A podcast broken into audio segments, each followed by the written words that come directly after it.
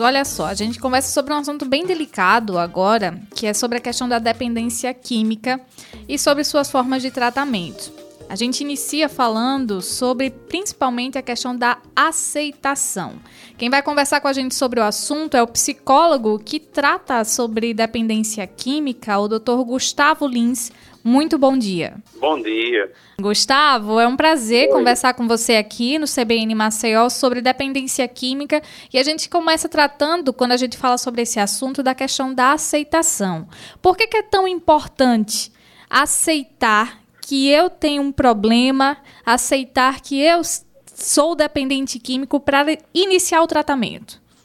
Ok, entendi. E esse assunto é super importante falar porque a aceitação é o primeiro passo, é onde tudo se inicia, assim como as, as outras doenças, as outras patologias, a gente tem encontrado bons resultados a partir do momento da aceitação. Eu sempre considero a aceitação o grande divisor de águas. Então, todos os pacientes que aceitam a própria doença, que é a dependência química, que envolve, envolve vários fatores, né?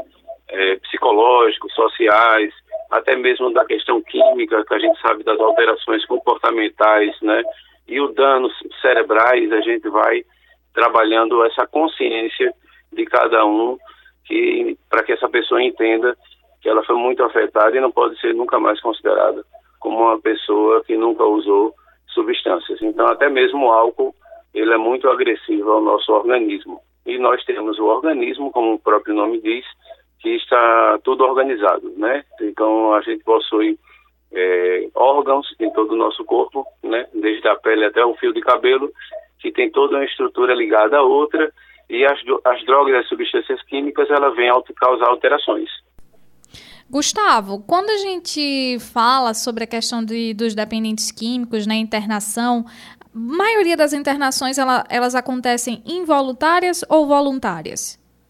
Oh, veja bem, esse é um contexto bem interessante. Eu estava falando, inclusive, ontem em live né, pelo Instagram sobre a importância do tratamento involuntário.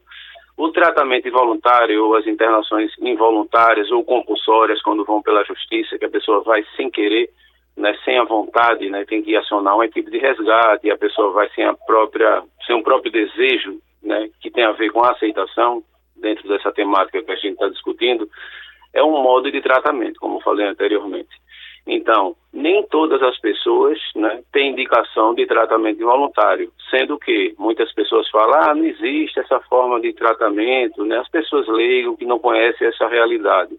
E eu aqui, enquanto profissional, digo, é importante sim, porque a gente não vai querer um ente querido que morra na, nas garras da dependência química por uma série de fatores, inclusive a criminalidade, que a gente sabe que está muito envolvido, mas o dependente químico é uma pessoa que tem uma patologia incurável, progressiva e fatal, que deve ser feito muitas vezes uma intervenção como a própria internação involuntária, que no caso da Clínica Árvore da Vida, como eu trabalho como psicoterapeuta lá, são seis meses. E é um tratamento bem difícil, mas a gente tem é, conseguido um alcance bem significativo com pessoas que estão limpas após a internação.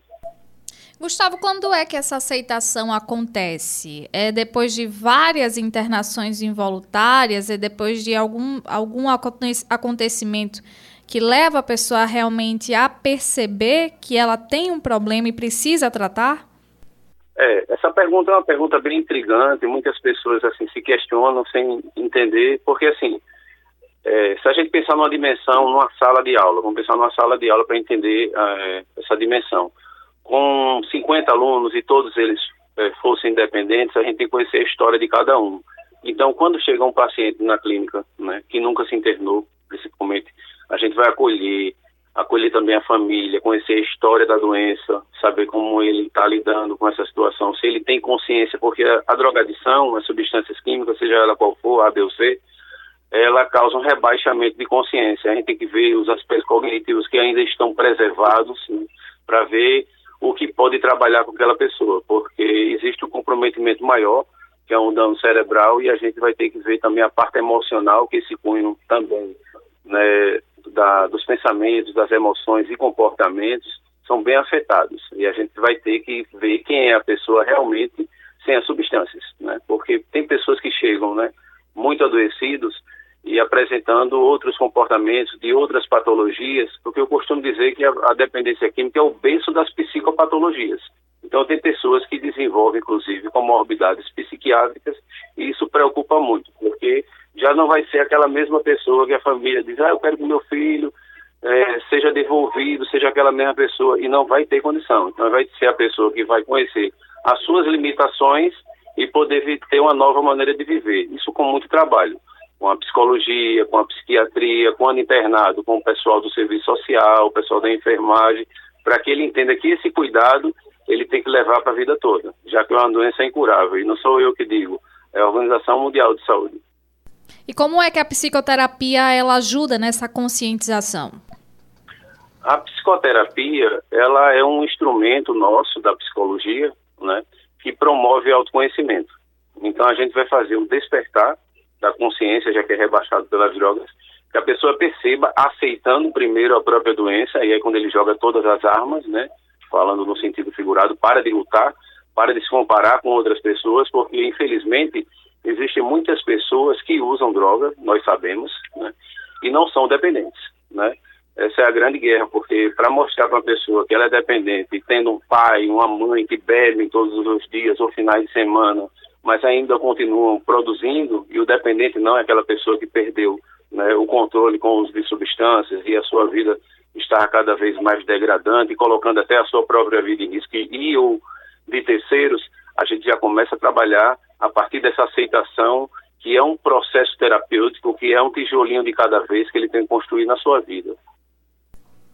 E Gustavo, a gente sabe que a família, ela tem grande importância nesse processo, né? Quando a gente fala sobre reconhecer, né, que aceitar que que você é um dependente químico para iniciar o tratamento, a gente também precisa tratar sobre a família. A família aceita facilmente de que a pessoa precisa de um tratamento ou ela também é uma das barreiras para isso?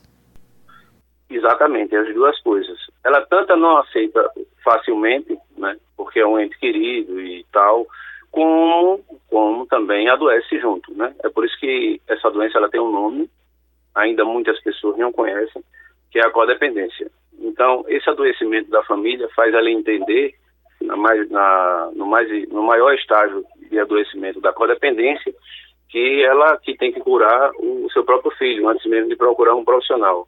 Aí faz de tudo. Ah, o filho pede, ah, eu quero um carro, me ajude, eu preciso disso, eu preciso daquilo. Quando o dependente químico, na sua forma perspicaz, ele vai manipulando e, e conseguindo, né, muitos ganhos secundários, barganhando, e a família entendendo que isso é um processo natural e não busca ajuda profissional. Então, eu estou aqui para dizer, a família é uma fonte de apoio desde que esteja em recuperação, e a ajuda sempre deve ser profissional. Então a gente vai orientando também a família e que, e que também ela também procure tratamento em paralelo a isso, porque não pode misturar os conteúdos. Por exemplo, eu atendo um paciente, é o familiar quer que eu atenda também. Não, não é recomendável. Eu indico para outro profissional para que ela faça um trabalho em paralelo. Porque, assim, existe uma relação, eu sempre costumo dizer, que é quase que matemática, quando o familiar está adoecido. É, o dependente está para a droga, assim como o codependente está para o dependente. Então, em termos assim meio que grosseiros, vou falar assim para que todos entendam, é, a droga né, do codependente do familiar adoecido é o dependente. Então, eu tenho escutado muitas falas de familiares adoecidos dizendo assim: ah, eu não consigo viver sem meu filho. Eu disse, como não? Você tem que entender que a sua vida é a sua vida, a dele é a dele. Então, isso, essa independência, que é a forma de trabalhar com o codependente, fazendo que ele descubra o seu modo de viver, independente se ele vai entrar ou não em recuperação, porque também tem essas questões envolvidas, aí ele vai conhecer o que é, é recuperação para ele. Então existe um grupo muito conhecido que é o Amor Exigente, eu sempre também encaminho, é um grupo que existe a nível Brasil, e as pessoas vão conhecer outros pais, outras mães, outros familiares que sofrem do mesmo mal. Então esse grupo de autoajuda vai fazendo que as pessoas é, se conheçam, se identifiquem e comecem a trabalhar a própria doença. Pois é, né, doutor Gustavo? E a gente percebe o quanto a família é fundamental nesse processo. As pessoas que normalmente. É sempre importante também a gente tratar sobre o que é dependência, né? Sobre do que é que estamos tratando. Porque muitas vezes a gente trata sobre as pessoas associam a drogas ilícitas. Contudo, nós temos outras questões aí, como o próprio álcool, como às vezes a, o próprio remédio, né? Medicamentos também fazem com que as pessoas se tornem dependentes, né, doutor? Exatamente.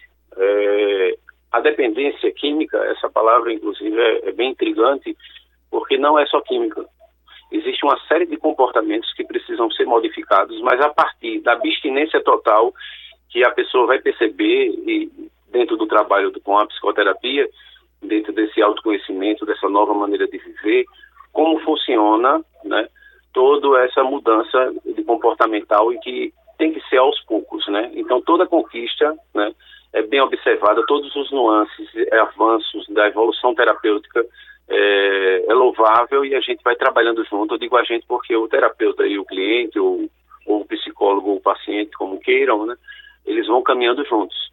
É, e chega um determinado momento que o psicólogo, né, o profissional da área, é especialista em dependência química, ele tem que mostrar para aquela pessoa que também ele não pode se vir, no caso o psicólogo, de uma bengala ele tem que ter independência. Então, a dependência não é apenas química, repito. A pessoa tem que ter autonomia e descobrir uma nova maneira de viver.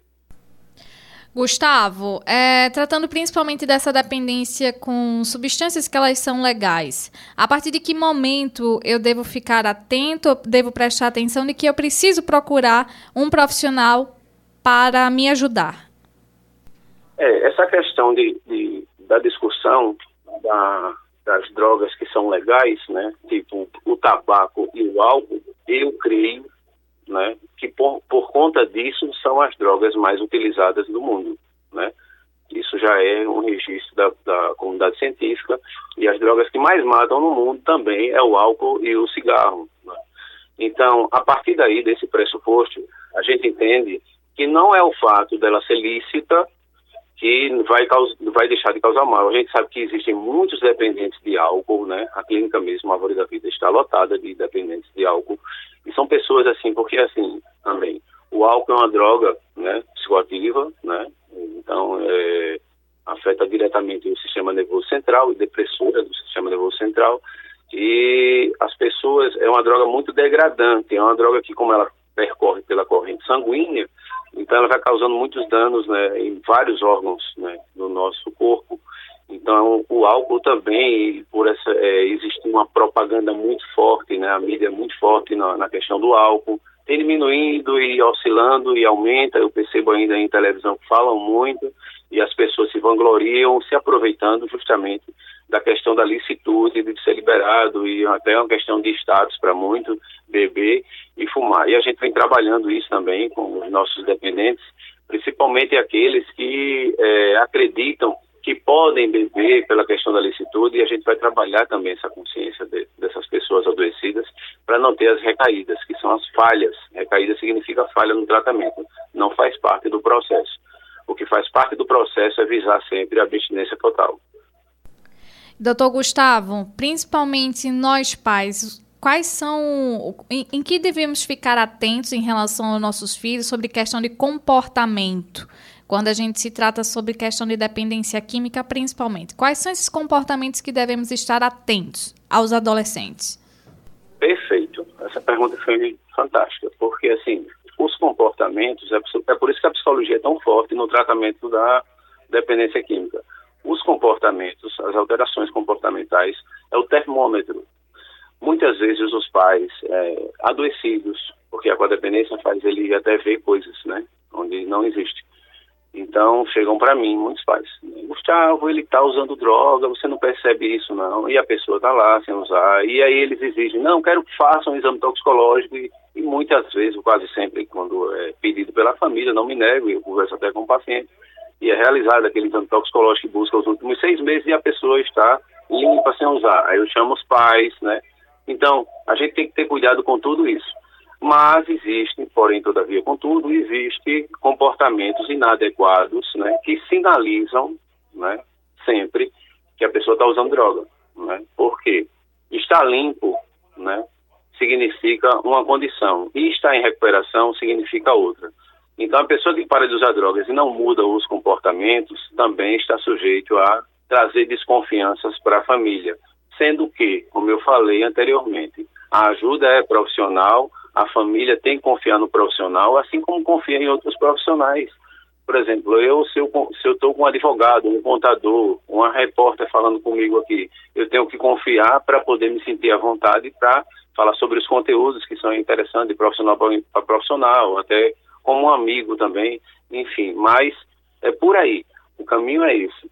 Mas se percebe alterações, principalmente agressividade ou atitudes manipulatórias, que é querendo só o bem próprio, por exemplo, um dependente químico em casa ele uma coisa muito assim imperiosa no dependente é o egocentrismo, é muito característico. Então, quando ele vai almoçar, por exemplo, ele não pensa em ninguém, só quer comer e se puder ele come tudo e não deixa para ninguém. Isso é uma coisa muito comum. É, outras outras questões também que envolvem o egocentrismo, eu posso ressaltar aqui por exemplo, se tem um carro só para toda a família, ele só quer o carro para ele. Então, essas questões, esses comportamentos, também é dependente químico que pode estar usando ou não. E o profissional que estiver assistindo, ele vai dar assistência devida para poder é, continuar o tratamento. E se for é, cabível ter que internar, se ele estiver colocando a própria vida em risco e ou de terceiros, aí não tem o que questionar. A gente não pode, como diz o popular, né? enrolar cachorro com linguiça, né? Pois bem, então, doutor Gustavo, muito obrigada né, por sua participação e por trazer todos esses esclarecimentos. Eu que agradeço, fico muito feliz e pode contar comigo sempre. Estou à disposição. Muito obrigada. Nós conversamos com um psicólogo, ele que é especialista, ele trata sobre dependência química, também psicólogo da Clínica Árvore da Vida, doutor Gustavo Lins.